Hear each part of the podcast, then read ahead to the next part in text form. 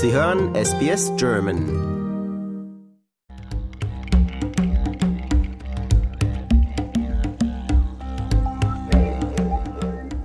Ich bin die Marlene, ich komme vom Chiemsee, bin seit März 2020 in Australien und auch schon seit über einem Jahr im Outback in Longreach habe auf einer Kettle Station gearbeitet und jetzt arbeite ich aber beim Zahnarzt. Hallo, herzlich willkommen, Marlene. Ich freue mich, dass du dir Zeit genommen hast. Du bist kurz bevor die Grenzen zugemacht worden sind, gekommen im äh, März. Stand es für dich jemals außer Frage, deinen Trip nicht anzutreten? Ja, also stand natürlich auch mal zur Debatte, besonders von meinem, von meinem Vater, dass ich doch einfach nach Hause kommen soll, anstatt jetzt nach Australien, weil es doch irgendwie auch eine unsichere Situation war. Aber meine Mama hat dann gesagt, je nachdem, wie du das nächste Jahr halt verbringen möchtest, musst du jetzt die Entscheidung treffen, ob du das in Australien oder in Deutschland verbringen willst. Also habe ich gesagt, Australien. Eine sehr mutige Entscheidung. Man, so eine Pandemie hat ja vorher noch keiner von uns durchgemacht. Ja, ich glaube, wenn ich gewusst hätte, was damit verbunden wäre, hätte ich mich vielleicht anders entschieden. Aber ich bin froh, dass ich mich doch für Australien entschieden habe zu dem Zeitpunkt. Das war bestimmt nicht einfach, hier dann erstmal Fuß zu fassen. Ja, die ersten zwei Wochen musste ich erstmal in Isolation das war dann in Sydney, da haben sie mir 20 Minuten per Abflug gesagt, okay, wenn du landest, musst du noch in, in ein Hotel.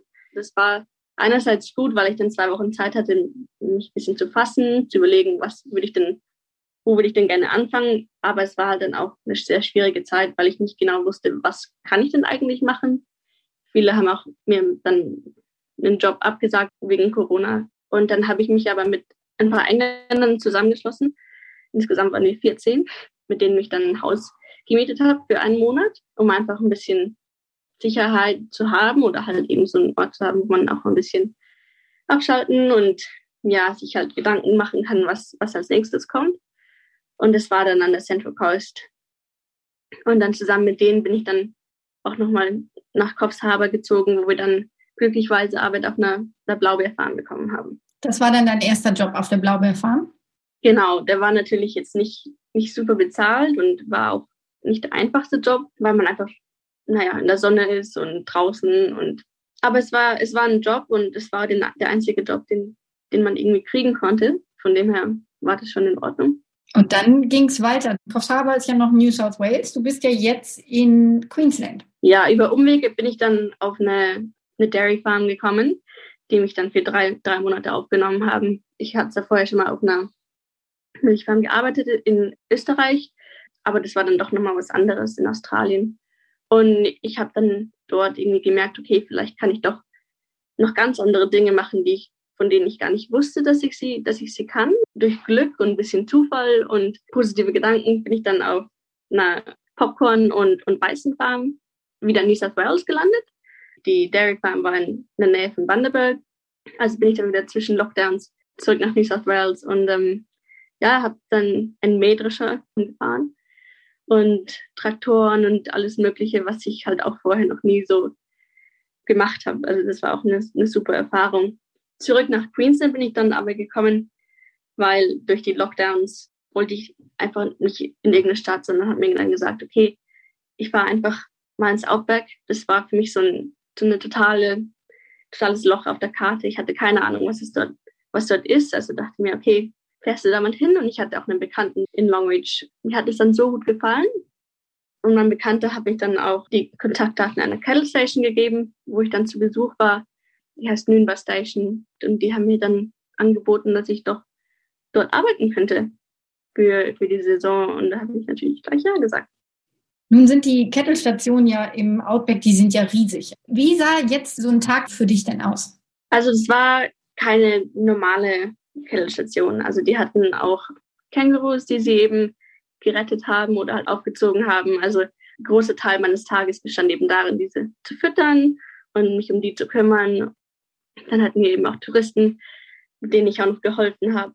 Aber wir haben natürlich auch normale Station-Jobs gehabt, zum Beispiel Zäune reparieren oder Mustering, also eben die Kühe eintreiben und dann vorbereitet haben zum, zum Abtransport oder ja, einfach nur mal die Kälber, ihr Tags und Branding und ja, das war eine sehr besondere Erfahrung, die ich auch nicht missen möchte und ich bin auch jetzt noch sehr gut befreundet mit den Menschen, die mich dann aufgenommen haben und das war auch eine sehr sehr, sehr nette Familie. Habt ihr mit einem Quad oder auf dem Pferd eingetrieben? Quad. Ich bin nicht der Riesenpferdefan.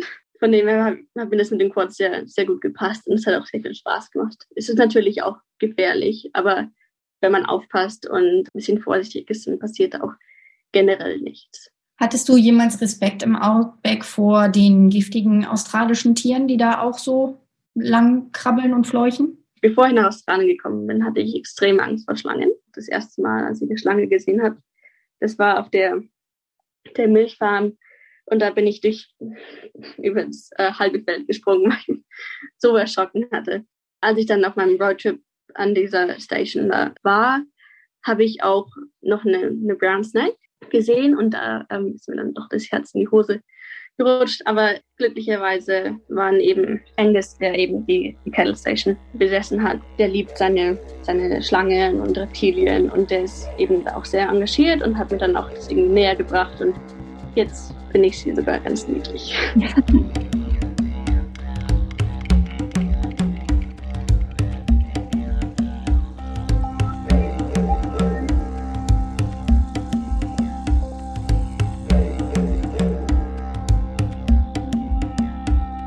Du hast jetzt nicht so die klassischen Backpacker-Jobs gemacht. Du hast wirklich handfeste Jobs dir ausgesucht. Hast du Tipps für Backpacker, die sagen, ich möchte auch sowas erleben? Also das Hauptding war eigentlich immer mit Einheimischen zu sprechen und sich auch trauen, einfach mal zu fragen. Oder kennst du jemanden, der das vielleicht sowas macht? Auch ganz wichtig finde ich es einfach, Chancen zu nutzen und auch nicht immer Angst vor was Neuem zu haben. Also ich hätte mir nie vorstellen können, dass ich mal ein Mähdrescher war.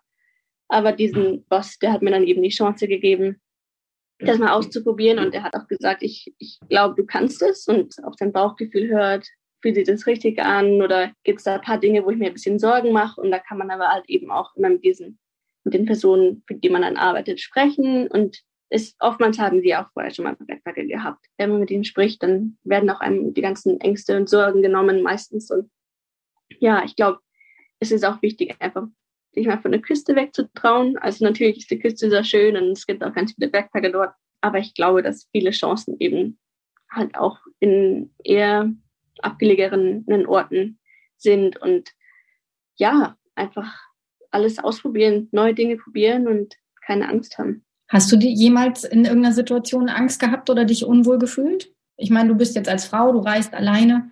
Nicht wirklich. Natürlich hat man mal, fühlt man sich mal nicht ganz wohl. Aber ich glaube, es hab jetzt, gab nie Momente, wo ich es keinen Ausweg gab oder wo ich mir dachte, was habe ich mir da nur eingebrockt. Wenn ich mich mal unwohl gefühlt habe, habe ich es angesprochen und dann hat es dann auch wieder gepasst. Jetzt beim Zahnarzt hast du aber gerade gesagt, vor unserem Gespräch, einen Moment, Katharina, auch noch ein paar Minuten, ich muss noch ein kleines Känguru füttern. Das heißt, der Zahnarzt, bei dem du bist in Longreach, kümmert sich auch um Babykängurus, um Verlorene. Nein, es ist nicht der Zahnarzt, sondern es ist, was ich in meiner Freizeit mache. Also in der Mittagspause habe ich das noch schnell füttern müssen, weil es eben in Longreach gerade niemanden gibt. Und da habe ich Glück, dass ich dann eine Mentorin hatte, die mich, die mir das dann quasi auch erlaubt, die dann eben hier zu haben. Und die habe ich dann meistens so zwei, drei Wochen und dann gebe ich sie auch andere ab, die das da ein bisschen mehr Zeit dafür haben. Aber ich, ich mache das ganz gerne und die sind sehr, sehr niedlich, aber braucht natürlich auch ein bisschen Zeit und besondere Milch und ist es mir auf jeden Fall wert. Musst du nachts aufstehen und die Känguru-Babys füttern? Ich hatte mal eins, bei dem ich das machen musste, aber das ist schon sehr, sehr anstrengend. Also es ist natürlich dann auch fast wie ein Menschenbaby, sage ich mal. Meistens ist es einmal eine sehr späte Fütterung und dann natürlich ganz früh nach dem Aufstehen. Als wir im Outback unterwegs waren, haben wir sehr viele tote Kängurus gesehen. Und man soll ja eigentlich anhalten und den Beutel checken, aber bei uns waren es wirklich Hunderte. Wir haben irgendwann aufgehört zu zählen und wir hätten sonst jeden Meter irgendwie anhalten müssen. Du kümmerst dich nun um kleine Kängurus. Du hältst an auf dem Weg, oder?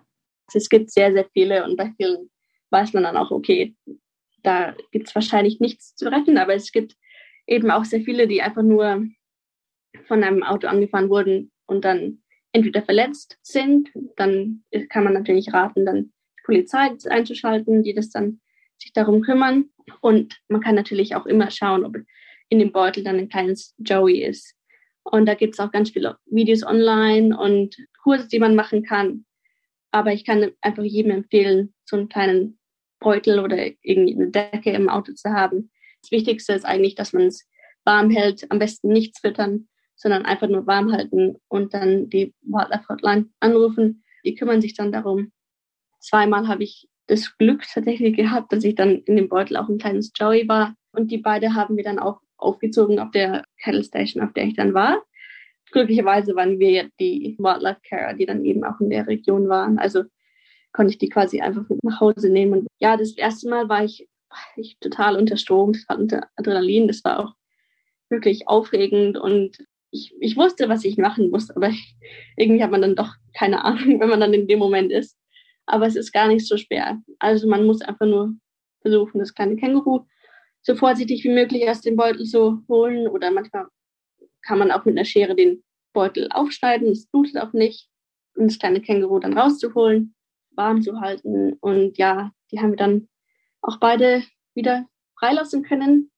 Ende letzten Jahres. Das war auch sehr, sehr schön. Ja, was ist denn das für ein Gefühl, wenn man die dann wieder freilässt? Man hat ja irgendwie doch so eine Verbindung dann aufgebaut und die sind ja auch in gewisser Weise dann auch an Menschen gewöhnt. Die sind an Menschen gewöhnt, aber wenn sie alt genug sind, dann verlieren die auch diese Verbindung wieder. Also die werden dann auch ein bisschen wilder und man merkt schon, dass die jetzt auch gehen wollen und erwachsen sind.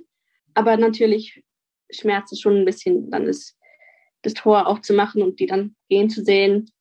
Aber das ist ja eigentlich auch der Grund, warum man das Ganze anfängt, damit man ihnen eben auch ein Leben in der Wildnis dann noch ermöglichen kann. Weil ich finde, auch jedes Känguru, auch wenn natürlich oft gesagt wird, es gibt so viele Kängurus, finde ich trotzdem, dass jedes eine Chance verdient hat. Ich bin gespannt, Marlene, wie deine Reise hier in Australien weitergeht. Oder denkst du, du bist jetzt irgendwie angekommen in Long Beach? Ich hatte am Anfang gar nicht gedacht, dass mir Australien so gefällt. Also ich bin immer noch Australien mit der Erwartung, okay, ich arbeite hier, mache meine Ostküste, das Ding. Und dann war es irgendwie gar nicht so. Dann habe ich das gar nicht so gemacht, was ich geplant hatte. Und ganz schnell ist mir, ist mir bewusst geworden, dass ich es doch Australien doch viel lieber mag, als ich, als ich zuerst erwartet hatte. Und jetzt kann ich mir auch wirklich vorstellen, hier zu wohnen. Ich glaube nicht, dass ich in Long Beach für immer bleiben werde. Also ich, wir haben hier eine, eine sehr tolle Freundes, einen sehr tollen Freundeskreis und es ist auch wirklich eine sehr, sehr, sehr schöne Community. Aber ich bin in den Bergen aufgewachsen und ich kann leider nicht ganz so eine Berge leben. Also ich liebe das Outback und ich finde, es ist was ganz, ganz Besonderes, was man auch so aus Europa nicht wirklich kennt. Aber ich glaube, mein, mein Herz ist fast schon in Tasmanien. Da habe ich dann auch nochmal Urlaub gemacht. Ja, Tasmanien ist wahrscheinlich der Ort, an den ich gerne hinziehen würde. Dann wünsche ich dir viel Erfolg auf deinen weiteren Wegen. Dankeschön. Und freue mich, dass du dir heute Zeit genommen hast. Danke. Dankeschön.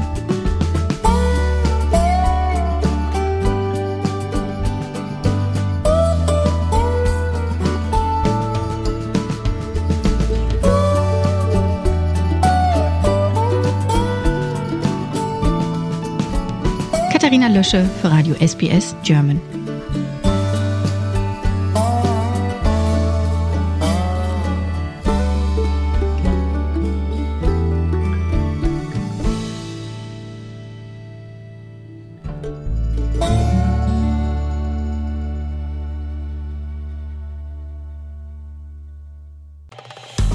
Liken, teilen und kommentieren Sie unsere Inhalte bei facebook.com/sbsgerman.